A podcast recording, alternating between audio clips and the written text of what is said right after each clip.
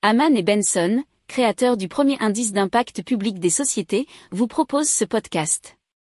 Haman and Benson, a vision for your future. Le journal des stratèges. Allez, on commence tout de suite avec l'inflation en Allemagne et les salaires coordonnés à cette inflation.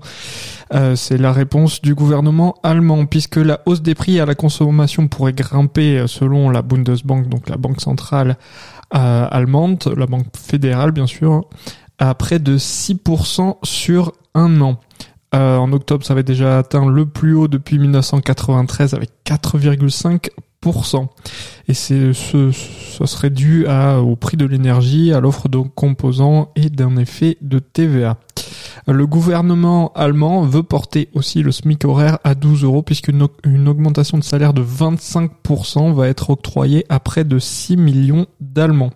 Alors cette augmentation dit significative pour influencer les tranches salariales inférieures avec au des effets non négligeables sur les tranches salariales supérieures, ce que dit la Banque centrale allemande, et le tout euh, devant accroître à l'avenir la pression sur les salaires, et ça pourrait créer, attention, beaucoup plus d'inflation si c'est pas très maîtrisé. Alors euh, effectivement, la BCE et les responsables de la BCE ont dit qu'il fallait euh, suivre avec attention ce qui se passerait.